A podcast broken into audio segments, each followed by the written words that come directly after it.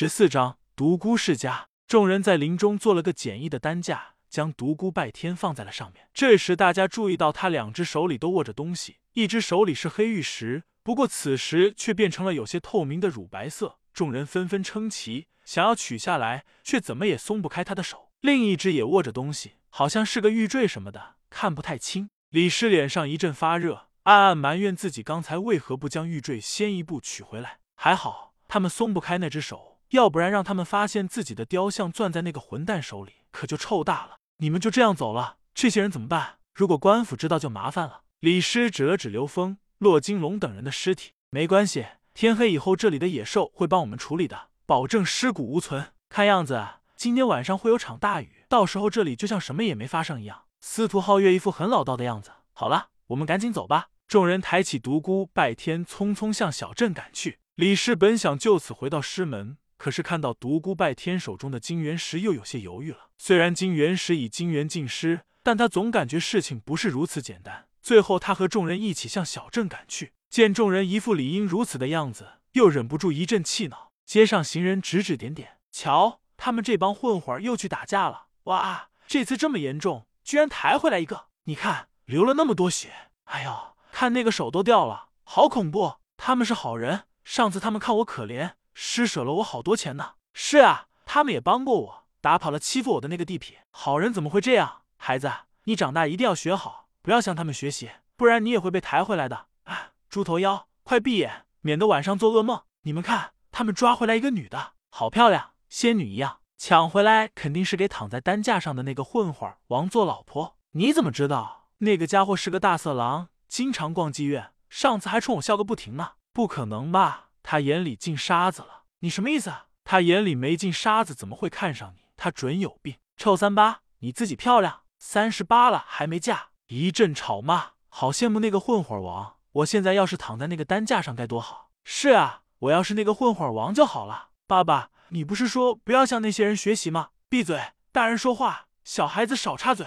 众人郁闷，尤其是司徒傲月，一向以帅男自诩。如今却和别人的噩梦联系起来，李师更是气愤，居然被人如此议论，同时对这群人有了更进一步的认识。尤其是躺在担架上的那个家伙，简直恶心透顶！居然经常逛妓院，自己竟然还被他抱过，想想就恶心。幸好他已经死了，好不容易到了独孤拜天界，光看外表，普通的一个大户而已，有谁知道这个家族千年前的辉煌呢？门前是一对石狮子，朱红的大门，高大的院墙。院里有几棵高大的梧桐树，树下有两张石桌，还有几把石椅。不远处的花草旁有一把藤椅，一个中年人悠闲的躺在那里晒着太阳，相貌和独孤拜天很相似，一副懒懒的样子，一看就知道是一个会享受的人。独孤叔叔，姐夫他……呜呜呜！敏月说着，用手指了指担架。中年人疼得站了起来，双眼神光一闪。李师感觉到那两道目光有如实质一般，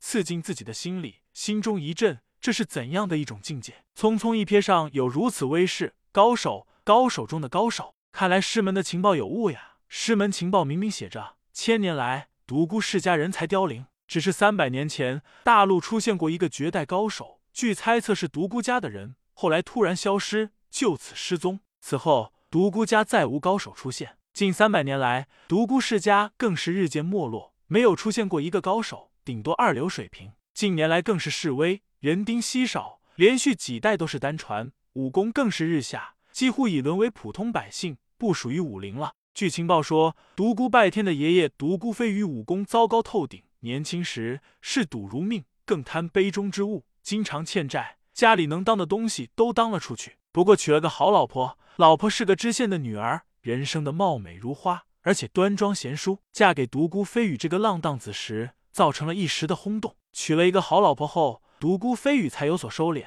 不久生了个儿子，叫独孤延志。据情报说，独孤拜天的父亲独孤延志虽然武功不怎么样，但很会挣钱，布庄、客栈、粮店开了很多，是附近有名的小财主。不过此人并没有将生意继续做大，只维持在一定的规模。很有意思的是，独孤延志为投其老子所好，为独孤飞羽专门开了一个酒馆和一家赌坊。老妇人知道后，狠狠地骂了他一顿。同他老子一样，独孤延志也娶了个好老婆，是一个老夫子的女儿，人长得漂亮不算，还是有名的才女。关于独孤拜天的情报就很少了，只是介绍独孤延志的时候提了一笔，生有一子，名叫独孤拜天。就在这时，一声怒吼传来：“怎么会是这样子？”李师惊醒过来，只见独孤延志满脸漆容，全身散发着一股摄人的气势，澎湃的真气鼓荡着衣衫，使之无风自动。众人都被惊呆了，尤其是司徒三兄弟，他们从未想过独孤延志会是一个高手，何曾看过他露出如此气势？李师也是震惊不已，心里暗暗的想：看来情报确实有误，这个独孤延志的功力绝不下于师傅。独孤延志好像意识到了什么。瞬间，那古摄人的气势就消失不见了。众人长出了口气。